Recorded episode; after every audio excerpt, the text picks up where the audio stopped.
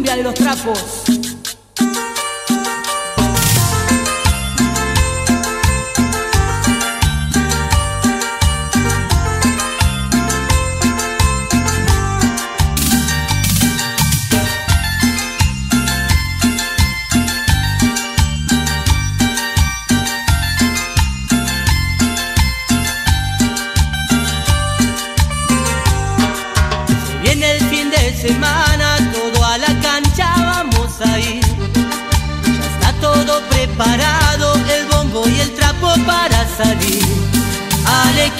Que tiene más aguante, lo llevo dentro del corazón. Hola, ¿qué tal amigos y amigas de Chelágora? Hoy les traemos un nuevo episodio. Pero antes de comenzar, me gustaría mucho que mis amigos y amiga nos contaran un poco qué se están tomando y cómo están el día de hoy. Uriel, querido. ¿Qué tal, querido público? Eh, pues estoy deprimido, la verdad. No es nada bonito el tema que hablaremos hoy. Pero bueno, feliz de estar aquí con, con ustedes, con AC, con Dulce, con, con JL y con el público querido. Yo me ando tomando una Heineken el día de hoy. Eso, muy internacional. ¿Tú, queridísimo? Siempre, siempre elegante, mi querido Buriel. Bueno, pues yo, yo feliz de, de que estemos otra vez ahí donde ustedes nos, eligen para acompañarles cualquier cosa que estén haciendo, ya nos hacía falta. Tiene razón Uriel, eh, es un tema pesado, pero bueno, como lo son básicamente ahora todos en México, siempre atravesados por esta circunstancia de violencia. Yo ahora me estoy tomando una modelo pura malta, parece que es una, es una publicidad, no, ojalá que Grupo Modelo quisiera pagarme por eso, pero no sabe tan mal, ¿eh? así es que igual si la ven por ahí, cómprenla. no, no es cierto, no es cierto ya un año y ninguna empresa de chelas nos ha patrocinado, güey. Pero bueno. Algún este, día, algún día. Adul, el que persevera alcanza. Querida Adul, ¿qué te estás tomando el día de hoy? Hola, queridos y queridas porque escuchas. Hola, querida, querido Uriel, querido JL. Pues yo estoy muy contenta de estar con ustedes y hoy me estoy tomando una 2X Ultra Lager en una copa de cerveza que me regaló mi jefa. Saludos. Ah. y no, tampoco me está patrocinando, ojalá. muy bien, muy bien. Como saben, bueno, no, no pueden verlo, pero Dulce siempre es muy elegante para aportar sus bebidas. Y bueno, la verdad es que el tema del día de hoy eh, está bastante serio y bastante fuerte, francamente bastante triste. Pero bueno, sin más, vamos, vamos a darle con esta reflexión. Eh, el fin de semana, durante el partido de los Gallos Blancos del Querétaro contra el Atlas, aficionados, o no sé si llamarlos así, pseudoaficionados de ambos equipos, o las famosas barras, eh, se enfrentaron en las gradas del partido con un nivel de violencia eh, francamente, francamente de miedo, ¿no?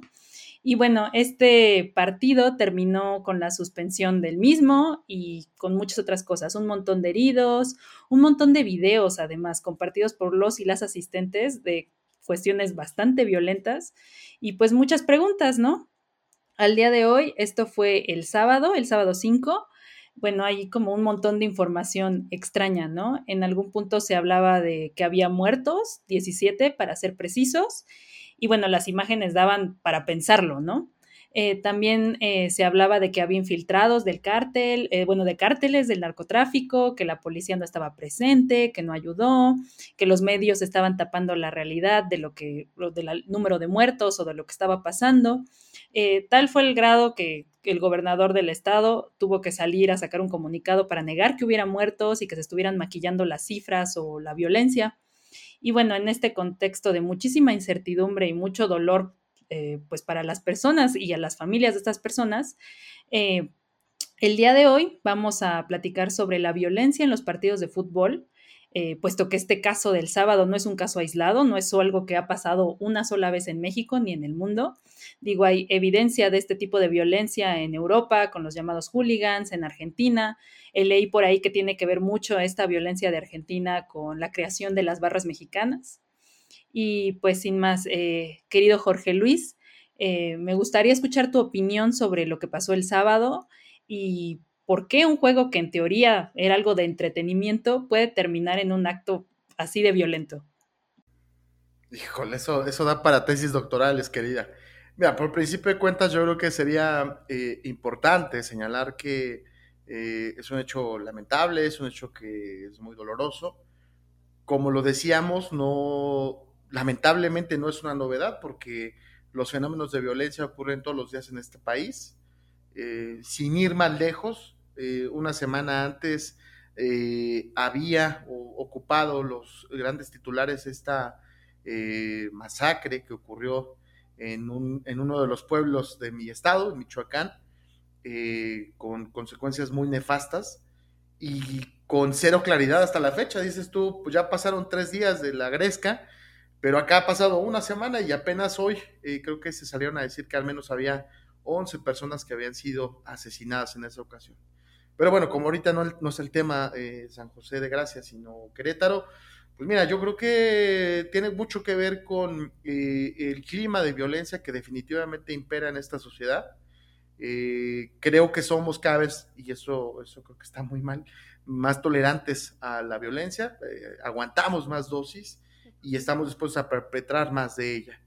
Y por el otro, yo creo que una cosa que está muy clara y es el tema de la impunidad, porque aquí lo que queda claro es que hay mucha gente que no hizo bien su trabajo, desde pues, los grupos de seguridad que estaban encargados de vigilar, las autoridades que también eran corresponsables de esta vigilancia, las directivas, y por otro lado, y también de modo muy claro, eh, pienso que el tema de que, imagínense, hay videos, hay fotografías, hay eh, mucha información en redes sociales, pero hasta la fecha todavía no hay eh, detenidos, o al menos hasta hoy que estamos grabando, que es 7 de marzo.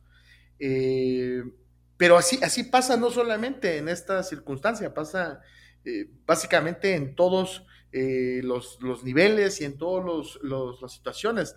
Eh, cometer un delito, matar a alguien, desafortunadamente se ha convertido en algo que no implica castigos y que, bueno, pues básicamente hacerlo no te cambia nada y por eso es no sé si decir racional, porque en realidad es completamente irracional, pero sí estás más propenso a hacerlo y me parece que es una, es una situación muy, muy fuerte. Sin hablar de otras cosas como el tema de la violencia a la masa, que pues seguramente mis amigos ya, ya tocarán. Gracias, mi querida.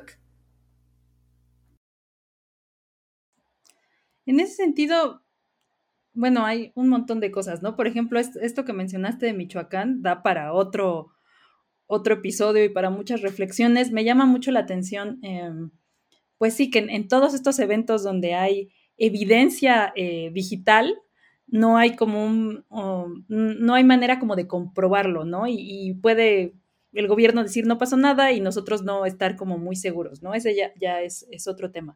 Pero bueno, Dul, tú cuéntanos, eh, ¿qué opinas de esta violencia, de estos actos tan, pues, deshumanizantes que pasaron el sábado? No sé, justo estaba pensando, ¿no?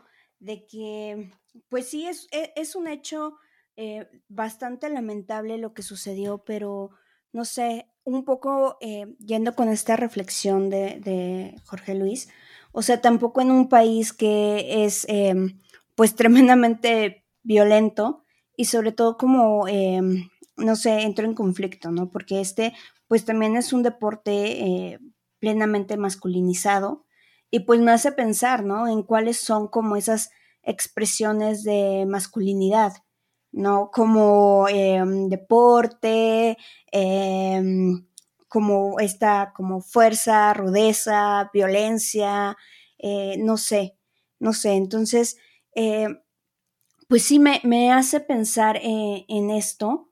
Y también, ¿no? O sea, de repente como leyendo un poco, porque he de confesar que yo no, sigo a la liga ah, mexicana, pero eh, leyendo un poco, eh, pues también veo como muchas versiones, ¿no? De que se culpan a las autoridades, se, se culpa a la empresa de seguridad, a quienes organizaron el evento, que no revisan o que no tienen en cuenta que esta rivalidad pues es de hace muchísimos años, ¿no? Entonces, no sé, como que no sé si realmente se pueda tener como un o sea, se tienen como, no sé, como chivos expiatorios ah, de momento, ¿no? Pero siento que es algo que va muchísimo más atrás. o sea, cuestiones tanto de estas expresiones de masculinidad en forma de violencia, como también, este, pues no sé, la, yo digo, hemos pasado por, eh, o estamos apenas como tratando de sobrellevar un poco, o saliendo, mejor dicho, de una pandemia, no sé cómo haya eh, impactado esto en, en, los partidos, ¿no? Y sobre todo como en, eh, en la cuestión comercial. Entonces, o sea, también entiendo esto de que pues las empresas pues siempre van a ganar, ¿no? y es como de, bueno, meta, metan a todos los aficionados que, que se puedan, no, no los organices, eh, que entren con alcohol, con lo que sea. Y entonces ya después es como de, pues fácilmente te deslindas. ¿No? Entonces yo siento que más allá de buscar como culpables, eh, de mm, como de manera como momentánea o presente, o sea, tendríamos que también reflexionar sobre las causas como eh, a largo plazo, ¿no? O sea, no solamente como inmediatas, de, ah, bueno, es que eh, se metieron un montón y la violencia y no sé qué, o sea, y también eh, pensando un poco, ¿no? De, pues, todas estas formas de violencia que, que tenemos, que se transmiten en televisión y que, pues, obviamente se van reproduciendo en la sociedad civil. ¿no? Y eso es mi opinión por el momento. Eh, creo que, bueno, una cosa bien interesante de lo que dijiste es esta relación como entre la violencia, no sé si masculina, no sé cómo decirlo, esta violencia como simbólica sobre los cuerpos, o sea, no solo le pegas, sino lo desnudas y lo sodomizas y le haces más cosas, ¿no?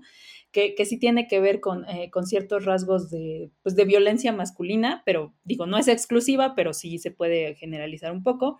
Eh, creo también que en estos actos como violentos, como no sé, en las guerras donde de repente se pierde la, la autoridad por periodos de tiempo y, hay estas acciones eh, colectivas que no, que no tienen límite, ¿no? Que para alguien, un espectador, alguien que vio los videos, y espero que no los hayan visto porque yo, y es otro tema también, que abrí Twitter y me salieron los videos sin ningún tipo de advertencia y vi cosas que desearía no haber visto.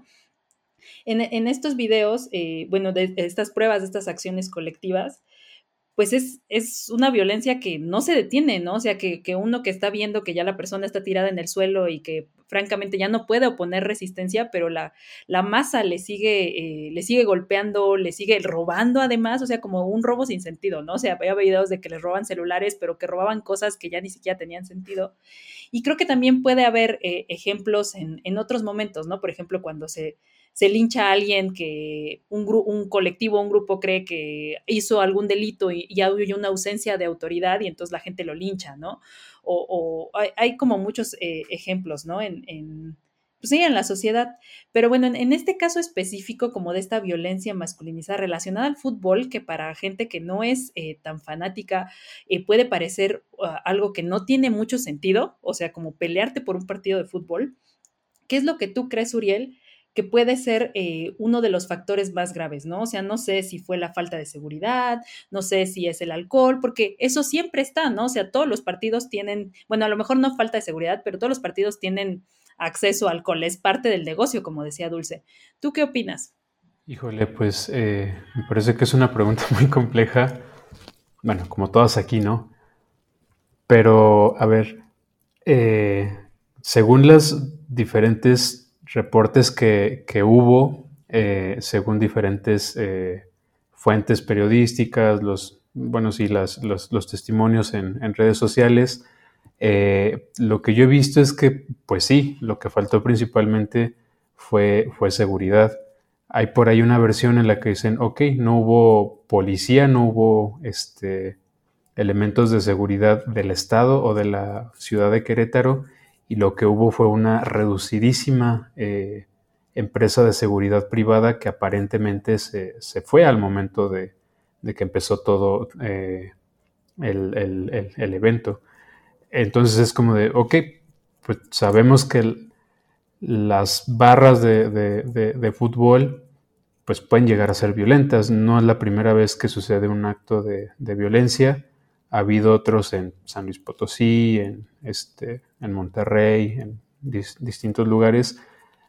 Eh, entonces, ¿por qué si se tenía registro o alguna expectativa de que pues iba a ser un partido muy, eh, muy asistido, donde había planes de que la, 51, la, la, porra del Atlas, viajara a Querétaro, ¿por qué no se reforzó, no? No sé, son como muchas cosas.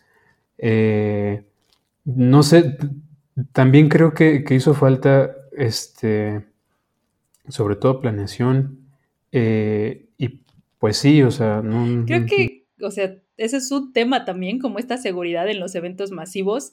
Y hemos visto en, creo que en este mismo año, ¿no? Pasó algo en Houston, en este festival donde no había seguridad y entonces empezaron a, aplastar a las personas y alguien se murió. O sea, como, ¿cómo es posible que a estas alturas en este año todavía sigan pasando esas cosas, ¿no?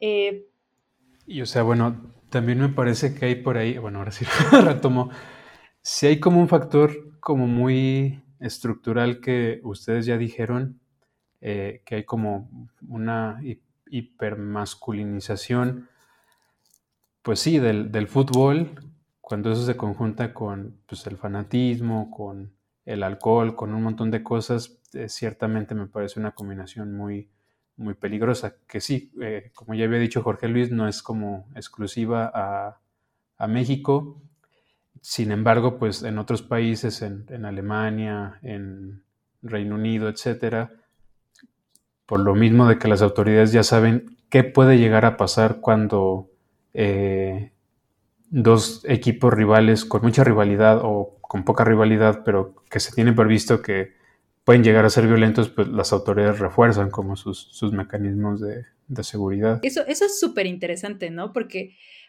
o sea, pensarlo como esta gente que es violenta, o sea, como alejado de la realidad, deshumanizar también a la gente, o sea, sí fueron violentos, pero a mí lo que me llama mucho la atención es que no todos ni todas las aficionadas y aficionados del fútbol son personas violentas, ¿no? Pero eso no quiere decir que no sean aficionados de verdad. o sea, hay gente a la que el fútbol le da mucho sentido a su vida, ¿no? Y que eso es parte de su existencia y, parte de cómo se socializan, ¿no? O sea, eh, eh, con quién sales y con quién te juntas y qué pareja eliges, a veces hasta tiene que ver con eso, ¿no? Con esta afición, este sentimiento de la camiseta, que además es algo que en México es muy común porque pues eh, los, los, equipos de fútbol son altamente financiados por empresas de este país, ¿no? O sea, es algo que, que regresa dinero, ¿no? Pero eh, ¿qué pasa con estos grupos, no? O sea, ¿qué pasa con las barras? Porque también hay un sentido de pertenencia, ¿no? O sea, e, es, o sea, si, si, los vemos, o sea, a mí, a mí esta como cosa que está ahorita en los medios, como de, ay, esta gente que es delincuente y así, pero no, no solo es, o sea, no es eso per se lo que lo, les motiva, ¿no? O sea, hay un, esta gente se junta todo el tiempo que hay un partido, o sea, tiene una, un sentimiento de pertenencia a un grupo que, les da sentido a su vida y que a lo mejor puede haber otras cosas, pero esto les, permite, les permite seguir, ¿no? O sea, les permite continuar en su día a día. Y, también vi un montón de, eh, comentarios súper clasistas sobre el tipo de personas que ejercía esta violencia, ¿no? O sea, y súper racistas y así. Entonces, no sé, a mí me, me causa bastante interés esta, esta, situación relacionada con la desigualdad, con qué, qué permite que estos grupos eh, exista. No, no, no sé tú qué opinas, Dulce. No sé si me expliqué para empezar porque siento que balbuceé un chingo, pero tú dime, Dulce. O sea, justo, ¿no? O sea, en la mañana estaba escuchando a Miquel Arriola que decía sobre este modelo importado de las barras em, traído desde Argentina, ¿no? Y que decía, no, es que aquí nosotros más bien lo tratamos como grupos de animación, ¿no? porque lo que tengo entendido y lo que entendí es que ahí también tienen como muchos beneficios, ¿no? O sea, no, no es solamente como la porra, sino que realmente tienen un poder de decisión respecto a, eh, al equipo, eh, también tienen beneficios, este, no sé, los, les regalan boletos o, cuestiones así, ¿no? Sin embargo, aquí en, México no se ha eh, importado totalmente ese modelo a qué es a lo que voy. Que al no tener tampoco tanto, tanto control de, de, las barras, también ocurre esto, ¿no? O sea, al no haber como una relación tan estrecha entre em, los equipos de, de, fútbol y eh, sus, sus aficionados, sus fanáticos, no sé, este, pues tampoco hay, un, hay mucho control. Entonces yo creo que más bien, o sea, mm, sí, sí importa también la cuestión de, de quién los, los financia, pero también creo que a veces es muy difícil, o sea, sobre todo si es delincuencia organizada, es muy difícil saber como de, ah, ¿quién te está financiando? Sin embargo, creo que aquí entra la parte de la regulación. Es decir, no lo que decía este y, lo que también veía, ¿no? De que incluso se les pedía o en el, en el reglamento está que se les tiene que pedir como una credencialización a los aficionados de cada em, de cada mm, ay, de cada equipo de fútbol antes de este de cada liga, ¿no? De cada temporada, no sé. Entonces yo creo que eh, si bien es importante saber quién, quiénes los financian, si son empresas, si es crimen organizado, creo que eh, la responsabilidad del Estado, o sea, al ser eventos masivos, es tener una mayor regulación y un mayor control también de, de pues, de estas personas, ¿no? Porque también lo que decían que una de las fallas en la seguridad fue no haber separado a los aficionados, ¿no? Que se tienen que poner como... Eh, eh, de un lado eh, o del lado contrario, ¿no? Para evitar estos contactos. Entonces yo creo que sí importa quiénes lo financian, pero también eh, a veces es difícil saber esto y más bien hay que verlo de cómo lo regulas, lo que ya está, cómo lo regulas, ¿no? Y que también son errores humanos que finalmente cuestan, ¿no? O sea, alguien decidió a lo mejor no poner suficiente seguridad para ahorrarse un bar o ve tú a saber por qué. Alguien o un grupo de personas con poder deciden mantener y financiar estos grupos porque les traen beneficios finalmente y son cosas que se sabe, como, como dijo Uriel, ¿no? Se sabe que son, eh, o sea que es un ingrediente, o sea, tienes dinamita y sabes que con tantito que le caiga va a explotar, entonces deberíamos de tener más eh, conciencia en cómo evitarlo, ¿no? Pero pues no pasa nada, no pasó nada en este partido donde no hubo suficiente seguridad, pues en el que sigue no importa, ¿no? Hasta que llega un punto donde sí pasa algo. Eh, queridísimo Jorge Luis, ¿tú, tú, ¿tú qué opinas sobre esto? ¿Sobre qué son las barras? ¿Por qué están financiadas? Y además, sobre esto, esto que dijo Dulce de las, de las, bueno, de los cuidados que debe de haber, de las precauciones, ¿no? Que debe de haber para evitar que, que, esto vuelva a suceder y que, no sé, tu opinión tampoco que quede como sea, pero bueno, salió en las noticias el día de hoy o ayer me parece que la solución que van a poner es que nada más no pueda ir la, la barra del otro equipo, uh, del equipo visitante, ¿no? O sea, no va a ser eh, modificar nada, simplemente quitar una prohibición como que a mí me parece muy superficial. Sí, totalmente, totalmente. Creo que eh, a mí me parece muy interesante ese tema porque, y creo que mis, mis amigos y, y, tú misma han evitado caer en esta eh, salida fácil, ¿no? En esta explicación sencilla que es como de, ah, bueno, es que los integrantes de las barras son unos drogadictos, son unos locos, y por lo tanto se merecen, ¿no? Ser, este, ser, ser masacrados entre ellos porque son eh, adictos a la violencia, ¿no? Y, digo, a ver, no, no, tampoco voy a decir que se trata de ángeles, porque no, ni siquiera todos son iguales, son idénticos los casos, pero lo cierto es que, y ahí es interesante, no, no, no es la primera vez que pasa en el mundo, o sea, esta, esta situación de la violencia en el fútbol ya pasó en Inglaterra, en Argentina hace bastantes años que los aficionados de los equipos rivales no pueden ir a las canchas visitantes, o sea, no pueden, es imposible que vayan, y, sí, yo creo que a final de cuentas esta circunstancia es este, esta ruptura entre el viejo fútbol mexicano, eh, que, se, que se decía que era familiar, que se, que se ufanaba de poder tener sentados a los de Chivas y a los de América unos a un lado de otros sin ningún tipo de problema. Y este cambio que se da por ahí de la época de los 2000, del cual es responsable Andrés Fassi, que era uno de los directivos de Pachuca, pero no solamente él, que alentó la llegada de este tipo de barras bravas que venían justamente importadas de Argentina. El problema es que se empezó a alimentar el animal y el problema es que, eh, como dice en un capítulo de Los Simpsons, ¿no? Los, este, los cocodrilos pueden llegar a ser una mascota linda cuando son pequeños, pero en algún momento crecerán y eso se va a convertir en un problema, como lo está haciendo ahora. y ahora es lo que se está revelando en investigaciones periodísticas más serias, no como los tweets esos de los 20, 30, 40 muertos, sino investigaciones un poco más serias, como Beatriz Pereira en, proceso, donde habla eh, que hay una serie de investigadores que han documentado ya esta relación que existe entre crimen organizado y barras. ¿Por qué? Porque está muy claro, al final de cuentas son grupos eh, de animación que no siempre son revisados, que tienen control sobre la seguridad, que tienen control sobre una parte de, los estadios y que, bueno, pues pueden ser utilizados eh, con propósitos eh, no necesariamente pacíficos y no necesariamente legales. Yo ahí sí eh, sería muy, muy claro y muy enfático en decir que evidentemente el, separar las barras no, o, evitar que vayan a otro lugar no, no lo va a ayudar porque Seguramente los grupos de animación igual podrán seguir yendo, nadie les puede evitar llevar los camiones, y aunque no tengan acceso al estadio, pues afuera del, estadio se pueden producir los, las broncas, como ya se han producido, el problema es que no se ve, ¿no? O sea, ha habido fallecidos, ha habido heridos graves en, eh, en, batallas entre, entre barras bravas, pero como no se daban en los estadios, pues nadie se daba por enterado, ¿no? Y eso es muy interesante porque el, fútbol a final de cuentas es un muy buen reflejo de lo que pasa en la sociedad. Si no es algo que está muy visible, si no es algo que sucede entre las cámaras, muchas veces hacemos como que no pasa nada, ¿no? Y esto me parece muy interesante. En la última cosa que me quiero meter, pero ya lo haré en mi siguiente intervención, es en este tema de cómo los medios de comunicación han tratado con esta circunstancia.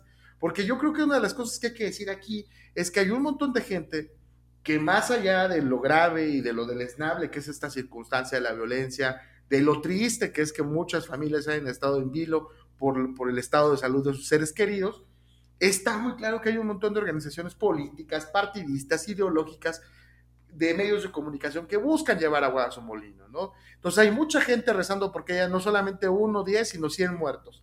Hay mucha gente rezando porque no haya ninguno y porque todo el mundo parezca una flor y, golondrina de un verano. Hay mucha gente diciendo que es culpa del PAN, hay mucha gente diciendo que es culpa de Morena, hay mucha gente, insisto, llevando, eh, hay mucha gente pidiendo incluso que se prohíba el fútbol, ¿no? O sea, los, los no futboleros. Claro, si, si se prohibiera eso, pues o sea, si realmente el fútbol fuera la detonante, yo también estaría a favor de que se prohibiera, pero es que no está claro, ¿no? Es como esta percepción de que son los varones. Pues sí, probablemente sí. O sea, si yo, si yo creyera y si estuviéramos seguros, si hubiera algo contundente, que son los varones los responsables de, la violencia en los estados, pues también que se prohíba el acceso. Al final de cuentas se puede ver por televisión, ¿no? Pero bueno, ya me estoy extendiendo, ya me estoy emocionando. Ustedes saben que me prendo, así es que mejor te regreso el micro, mi querida.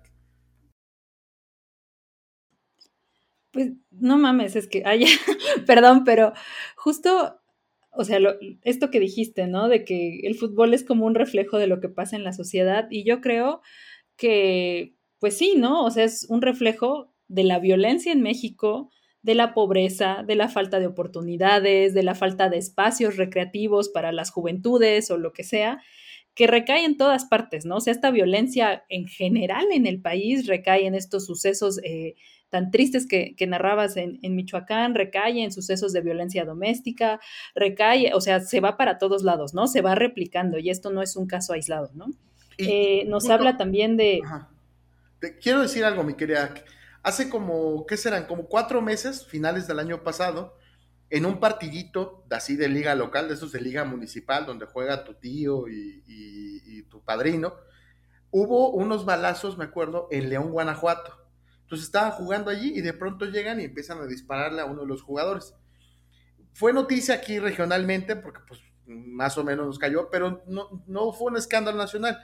Y no lo fue, insisto, no porque, no porque no sea grave, sino porque la gente dijo, ah, bueno, pues solamente fue un disparo a una persona, pero en realidad estas cosas ya están sucediendo. Hace siete años que eh, eh, eh, en Torreón, en una ocasión, la gente tuvo que invadir la cancha por unos balazos afuera, por una, no balazos, por un tiroteo, por un enfrentamiento entre, entre policía y criminales afuera del territorio de Santos Modelo en Torreón. O sea, no es que no haya pasado, el problema es que, y ahí es donde yo estoy completamente de acuerdo contigo, en esta semana todo el mundo va a estar diciendo, sí, sanciones graves, sí, lo, todo el rigor de la ley.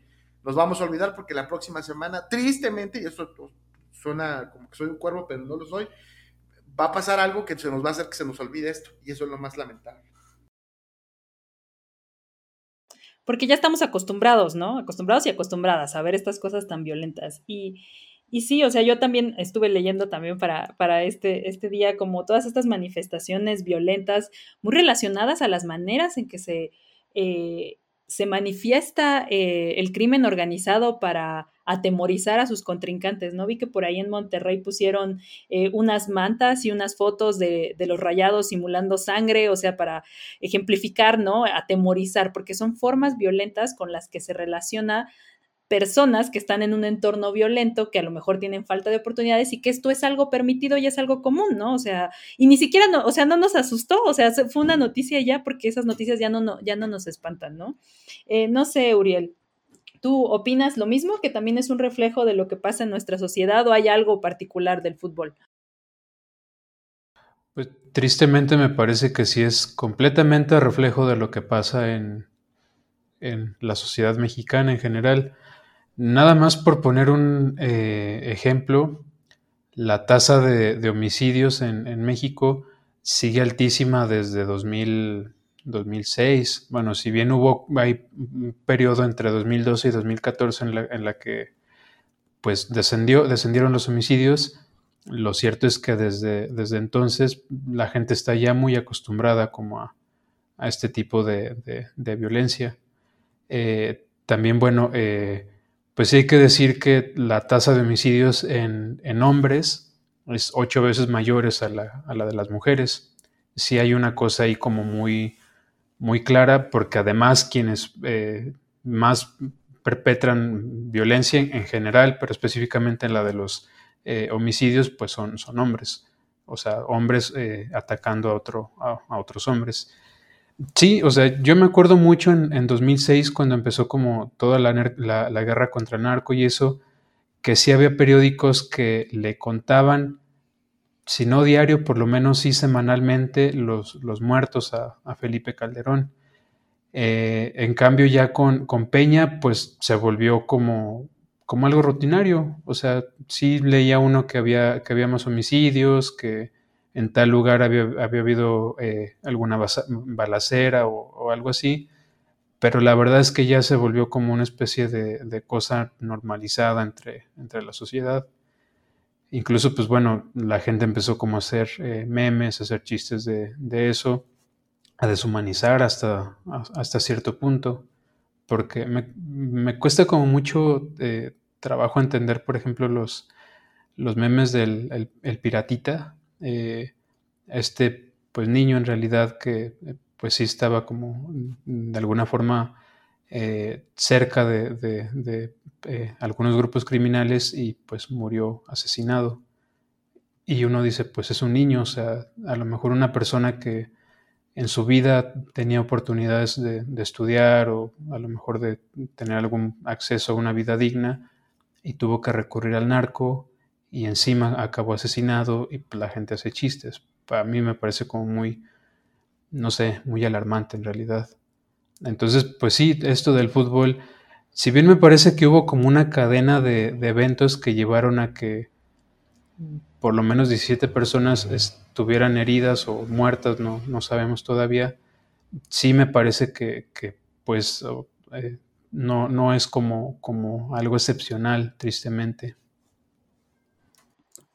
Además, eso que dices es como súper interesante, eh, justo como las tasas de suicidio y las múltiples manifestaciones de violencia que hay en este país. Eh, por ahí también hay una cifra de que, bueno, una cifra concreta del estado de Nuevo León, de que cuando los rayados juegan se, se duplican las denuncias de violencia doméstica, ¿no? Y eso nos habla un poco de, pues sí, de lo jodida que está la sociedad, ¿no? O sea, de las difíciles, eh, los difíciles caminos que, viven las personas de este país, el número de violencia intrafamiliar que hay, eh, la falta de oportunidades, cómo, cómo sacamos nuestra ira como seres humanos en un lugar donde no hay oportunidades, ¿no? O sea, eh, tiene sentido, eh, no se justifica, pero se explica, ¿no? Que, alguien que tiene una jornada laboral de la chingada, que le va muy mal, que su entorno es súper violento, eh, que lo único que, que la única alegría de ese día pueda ser un partido y no suceda, y que además tiene todas estas condiciones que, que, ya mencionaba Uriel, como de la masculinidad, de la no poderte expresar o no poder sacar lo que tú sientes o lo que dices, porque eso no es de hombres, pues que saques tu, tu enojo porque perdió tu equipo y te vuelvas violento con la misma gente que en teoría deberías de querer y cuidar y que vive en tu casa, ¿no? O sea, eh, repito, no, no, no se justifica, pero se explica que es una violencia que, se mantiene en tantos niveles, tan pocas oportunidades, que se va reproduciendo en todos los entornos, ¿no?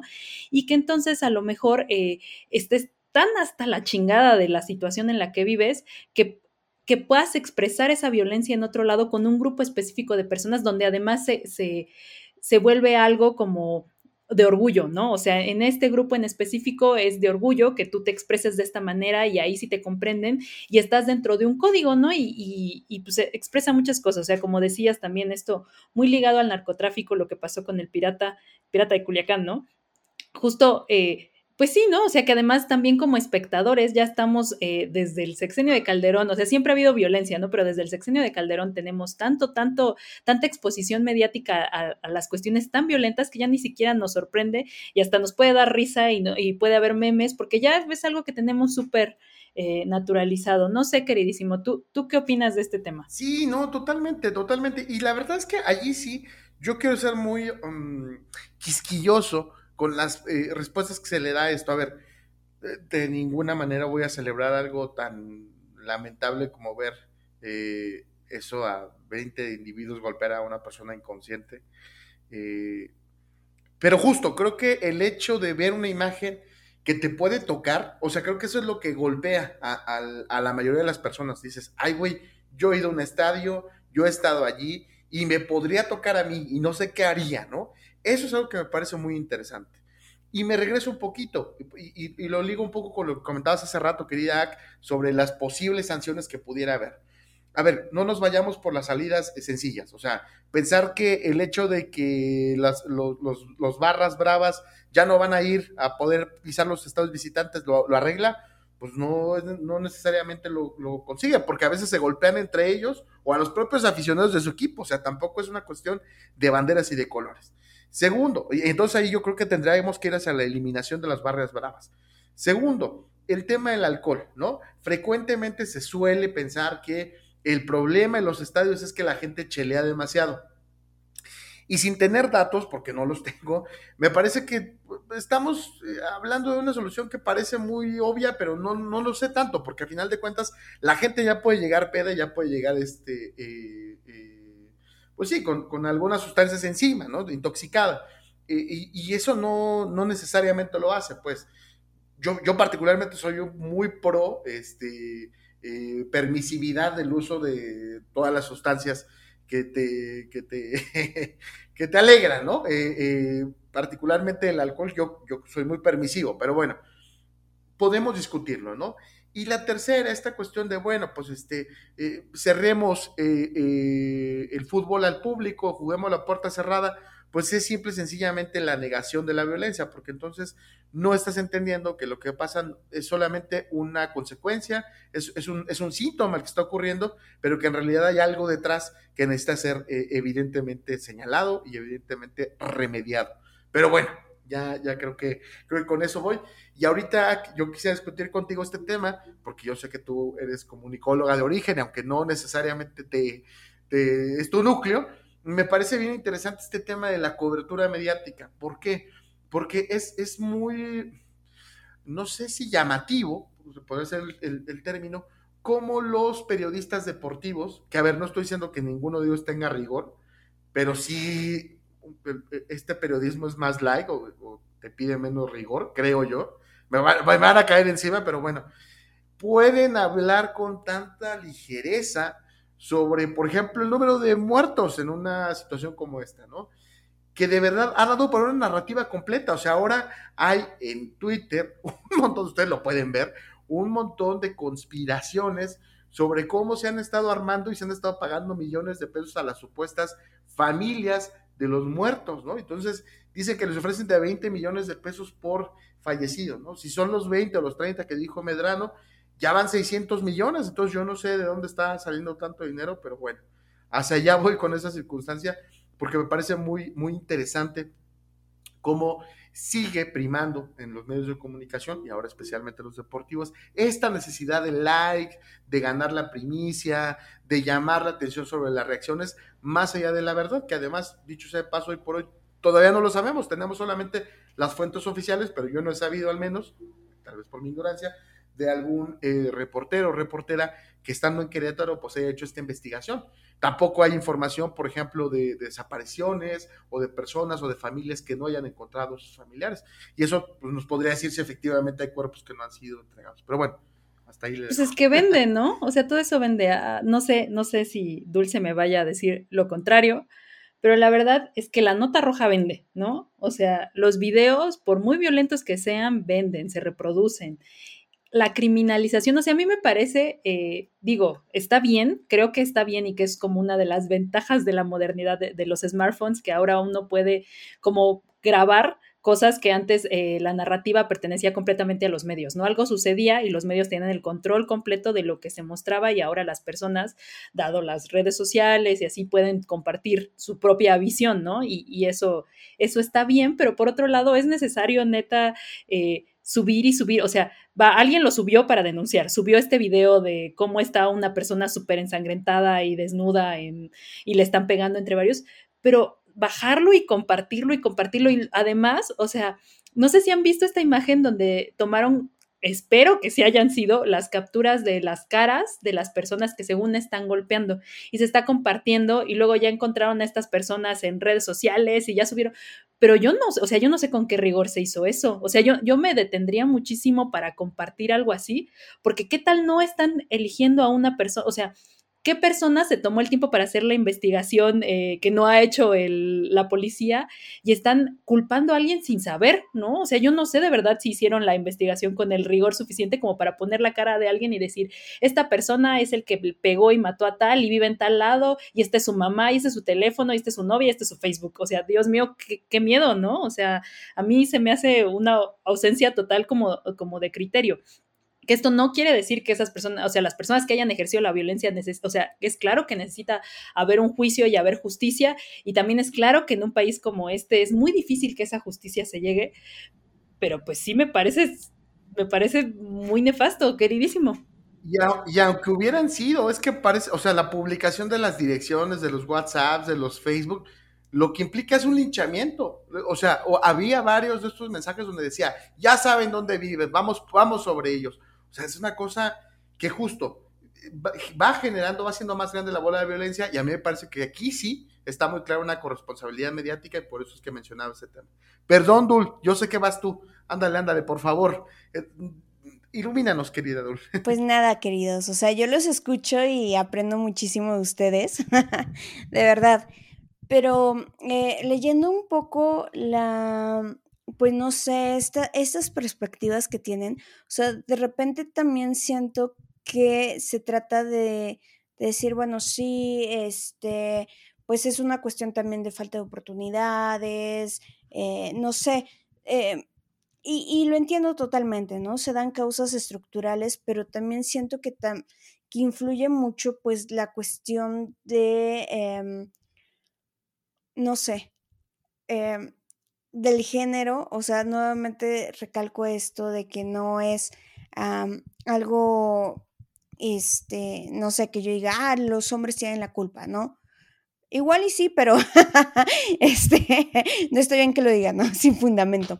No, a lo que voy es que eh, no sé, siento que son demasiados factores, o sea, tanto esa interiorización de la violencia, el compartir contenido eh, sumamente violento que todos hemos normalizado, que lo que hace es que se reproduzcan estas formas de violencia que vemos en los medios de comunicación, y no hablo de estos eh, medios como la televisión, el radio, o sea, no, sino que simplemente en redes sociales, en WhatsApp, incluso como en los grupos de familia, ¿no? O sea, que, comparten imágenes este, violentas o muy explícitas.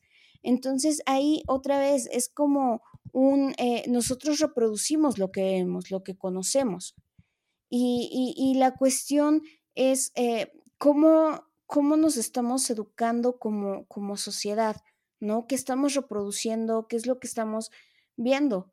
¿No? Porque creo que también es, e, es, fácil culpar como, ah, bueno, culpo al Estado, culpo a las autoridades, que igual y si tienen la culpa, por supuesto, no les quites la parte de corresponsabilidad, pero también es como, eh, es, es asumir también esa parte de, de responsabilidad que tú tienes. O sea, no sé, educarnos como, como seres humanos. Ah, no, o sea, realmente no, no es como eh, una cuestión de, ah, bueno, eh, culpa al alcohol, culpa, o sea, sí hay, hay, hay, muchos factores, pero creo que también es una cuestión mucho de asumir la responsabilidad y, y, decir, o sea, yo también no sé, y esto a veces, y en este tema hace que me cuestione, ¿no? La, el, eh, tema de... Eh, eh, una histeria colectiva, ¿no? O sea, no sé, son también otros factores psicológicos que no, no puedo como analizar a, tanta profundidad, pero yo no sé, lo, lo, único que pienso es que no quitemos tampoco la responsabilidad a las personas y este, sí pensemos en las causas estructurales porque siento que pues entendiendo cuáles son las causas, podemos como atacar eh, de raíz el problema, pero también pensemos en que eh, los individuos también ahí optaron por tomar decisiones y por decidir eh, si van a actuar o no, ¿no? Y creo que eso también es importante. Me encanta Dulce porque nos regresa a la agencia del individuo, ¿no? Y, y creo que también es cierto, ¿no? O sea, justo decías como esto de, de, la violencia masculinizada y las mujeres también sufren estas opresiones, pero los casos de mujeres que se agarran a golpes y se matan son muchísimo menores que los que hay entre hombres, ¿no? Que sí hay bastantes y que tienen que ver con otras condiciones y también con elecciones personales, ¿no? Eh, y también yo decía así como, eh, ¿qué onda con Twitter que sube los videos y no te pone ningún tipo de restricción? Pero también, ¿qué onda con las personas que los, los bajan y los vuelven a compartir, ¿no? O sea, también tiene que ver con, con la agencia de lo que uno puede hacer desde, desde su punto de, de acción. Dime, Dul. Pero justo ahí ahorita como que decías la diferencia entre hombres y mujeres, o sea, me quedé pensando, también es, es que es una cuestión de, de identidad, ¿no? Una forma de identificarte con un grupo. O sea, esto me hace pensar no solamente en eh, la forma de expresar una masculinidad, sino también pensar en cuáles son los grupos con los que se identifican los hombres, cuáles son los grupos con los que se identifican las mujeres y cuáles son los valores que cada uno de estos pues inculca o trata de transmitir, ¿no? Y que incluso comparte. Entonces creo que también ahí va una responsabilidad de los hombres. Eh, entiendo que eh, es importante eh, para todo ser humano sentirse parte de un grupo, pero también hay que pensar en qué o en, qué es lo que queremos como compartir con otro grupo, qué es lo que nos identifica. O sea, no, si va a ser la violencia, si va a ser el alcohol, como en este podcast, ah, lo cual es muy bueno. Ah, es sano a veces, pero no que te lleve a una cuestión de, de, de violencia, ¿no? O sea, yo, yo lo que pienso es simplemente como también eso nos hace como pensar en qué es lo que estamos transmitiendo, qué es lo que estamos viendo y qué es lo que los valores que nos hacen compartir como sociedad. Y creo también que, bueno, también hay aficionadas, hay eh, hombres, mujeres de todo tipo de género que les encanta el fútbol y que no necesariamente reproducen estas violencias. También hay mujeres que están en las barras y que puede ser que reproduzcan algunas de estas violencias, o sea, también no es, no es un espacio completamente masculino, sin embargo, sí es más masculino porque la violencia es tan fuerte que estar ahí te arriesga también, ¿no? Arriesga tu integridad, o sea, te, eh, estar ahí dentro de estos grupos puede ser que también sea peligroso. O sea, si es peligroso para los hombres que se están entre dentro de una dentro de un grupo que son del mismo del mismo equipo, pues es todavía eh, puede ser mucho más violento para si, si eres la única mujer dentro de ese grupo, ¿no? Porque en donde donde hay un grupo de hombres que, que están eh, eh, pues alcoholizados o así, es difícil que incluso te, pueda, puedas proteger, ¿no? Entonces sí, sí habla mucho como de este, de este comportamiento en manada, ¿no? Que, que he leído como muchos posts feministas de que no se les debe decir manada porque no es como que no tengan el propio juicio de lo que hacen, porque finalmente son seres humanos y no son animales, ¿no? Entonces están decidiendo y tomando decisiones, ¿no? Sobre, sobre eso. Y bueno, ya este podcast se extendió bastante, entonces eh, me gustaría como sus, sus últimos este, comentarios. Jorge Luis. Pues mira, yo, yo me quedaría con dos cosas. Primero, el tema de que eh, esta circunstancia tiene que ser eh, un, punto de inflexión respecto de cómo se administra el fútbol mexicano. Yo creo que sí tiene que haber algunos cambios significativos porque pasó en Querétaro, pero puede pasar en otras plazas. Hay barras igualmente eh, violentas, hay piques, por llamarlo de alguna manera, igualmente fuertes que, necesitan ser, ser señalados. Segunda cuestión, yo también estaría un poco por esta eh, por esta necesidad de no solamente atribuirlo a las causas estructurales, sí, tomarlas en cuenta, pero no olvidar que efectivamente son individuos las personas que cometen esto y por lo tanto las medidas que hay que tomar tienen que ver con eso, tienen que, ver con la posibilidad de encontrar específicamente a quiénes son las personas. O sea, en el estadio de Querétaro ese día había, que, les gusta? 20 mil personas. Está claro que ni siquiera eh, la décima parte de esas personas fueron las que estuvieron involucradas eh, repartiendo golpes, ¿no? Entonces, podemos y debemos identificar a esas personas.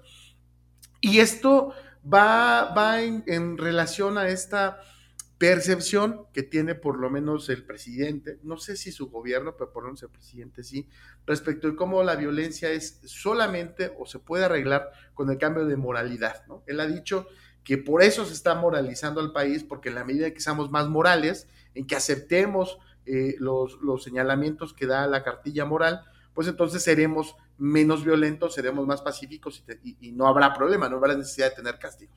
Está claro que esto, más allá de eh, si a alguien le parece o no la espiritualidad, me parece que está claro que tenemos que combatirlo con sanciones efectivas que no pueden derivar solamente, a ver, se está manejando ahora que se puede eh, a lo mejor mover al equipo durante algún tiempo para que no juegue directamente en Querétaro. Bueno, si lo mueven a Celaya, si lo mueven a Irapuato, ¿qué nos garantiza que no van a llegar los mismos aficionados que estuvieron involucrados a esto a volver a repartir catorrazos, ¿no? O sea, no tiene sentido, tiene que, tiene que la sanción sí corresponsabilidad. van a, camiones por todo el país.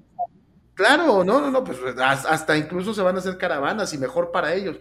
Pero justo es eso, o sea, sí se tiene que, culpar a la federación, sí que bueno que hay algunas eh, sanciones ya en la Secretaría de Salud Pública de Querétaro, pero también tiene que encontrarse responsables en los individuos que están allí.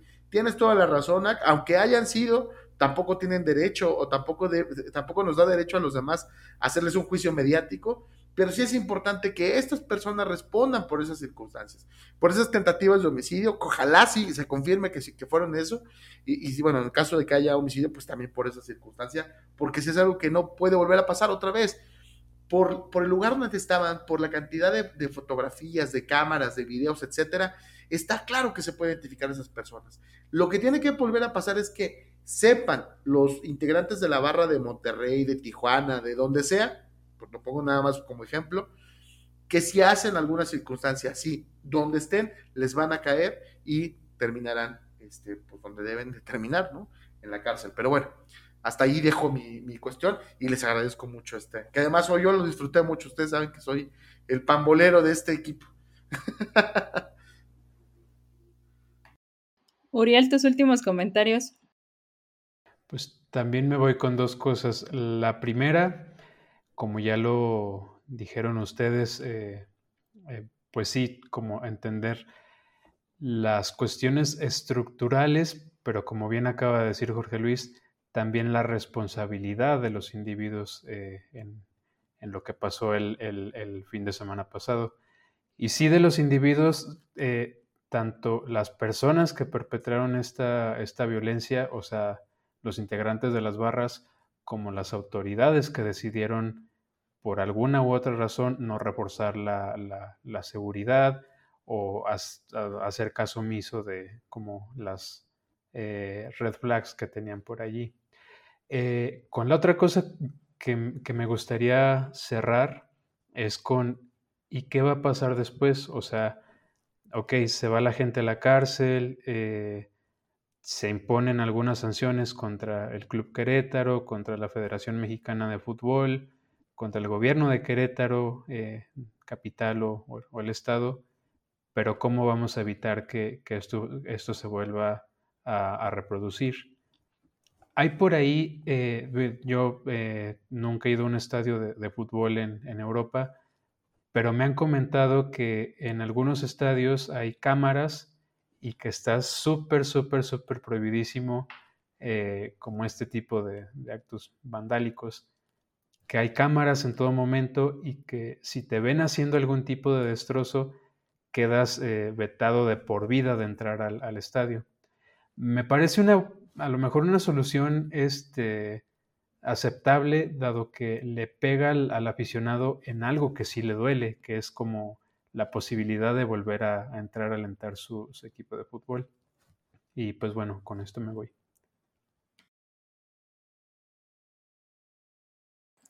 No, y además usualmente en este tipo de comentarios así como que, ah, bueno, pero allá es Europa o allá es Estados Unidos, ¿no? Pero no es como que no haya dinero en el fútbol como para, o sea, el fútbol mueve muchísimo dinero, o sea, yo creo que si hay un, un lugar donde se pueden implementar eh, cuestiones tecnológicas es ahí. Bueno, Dul, eh, tus últimos comentarios. Pues yo creo que es súper valioso eso que dijiste como de que a lo mejor sí se necesitan soluciones estructurales, o sea, cosas a largo plazo para pensar en esta violencia, en que no hay espacios para los jóvenes y así, pero a la vez se necesita la agencia, ¿no? O sea, y como decía Jorge Luis, justicia, o sea, necesitamos, o sea, me parece imposible que no se pueda identificar que las autoridades, no las personas, las autoridades no puedan identificar a estas personas. Aunque, o, sea, ahí retomando esta idea, o sea, de repente vemos como un sistema eh, castigador, ah, punitivo, que eh, más reactivo, ¿no? Y siento que también hay que verlo, este, no sé, un poco más atrás. No es solamente la cuestión de, de, castigar y nuevamente, o sea, eh, al menos en este caso ha habido sanciones en 2007, en 2010, en 2015, entonces, o sea, inclusive con estos dos equipos, ¿no? No estoy diciendo ni siquiera de toda la, liga mexicana, o sea, de estos dos equipos ha habido múltiples sanciones. Entonces creo que eh, sí, sí sirven las sanciones, es un, em, es, no sé, es una solución a corto plazo, pero nuevamente habría que pensar como eh, en esta visión de, de la violencia interiorizada, eh, que cada quien tiene y también pensar en una cuestión, nos, ahí otra vez es responsabilidad del individuo, pero también es una cuestión de voluntad política, ¿no? De voluntad política, de realmente, eh, si quieres, este, pues que, que haya justicia, que se persiga, que se, incluso que también que se sancione a las, a las, empresas si no cumplieron con los protocolos de seguridad, teniendo ya todos los antecedentes que tuvieron, ¿no? Entonces creo que sí son muchos factores los que confluyen, pero creo que también hay que retomar la cuestión de la voluntad eh, política y la responsabilidad individual. Pues muy bien, podcast, escuchas ya. Con esto terminamos nuestro podcast y además nos llevamos tarea de dulce de repensar las reproducciones personales que hacemos de la violencia en diferentes espacios, de reflexionarlo para no, no seguirlo cometiendo. Entonces, pues, muchas gracias por escucharnos. muchas gracias por escucharnos. Bye.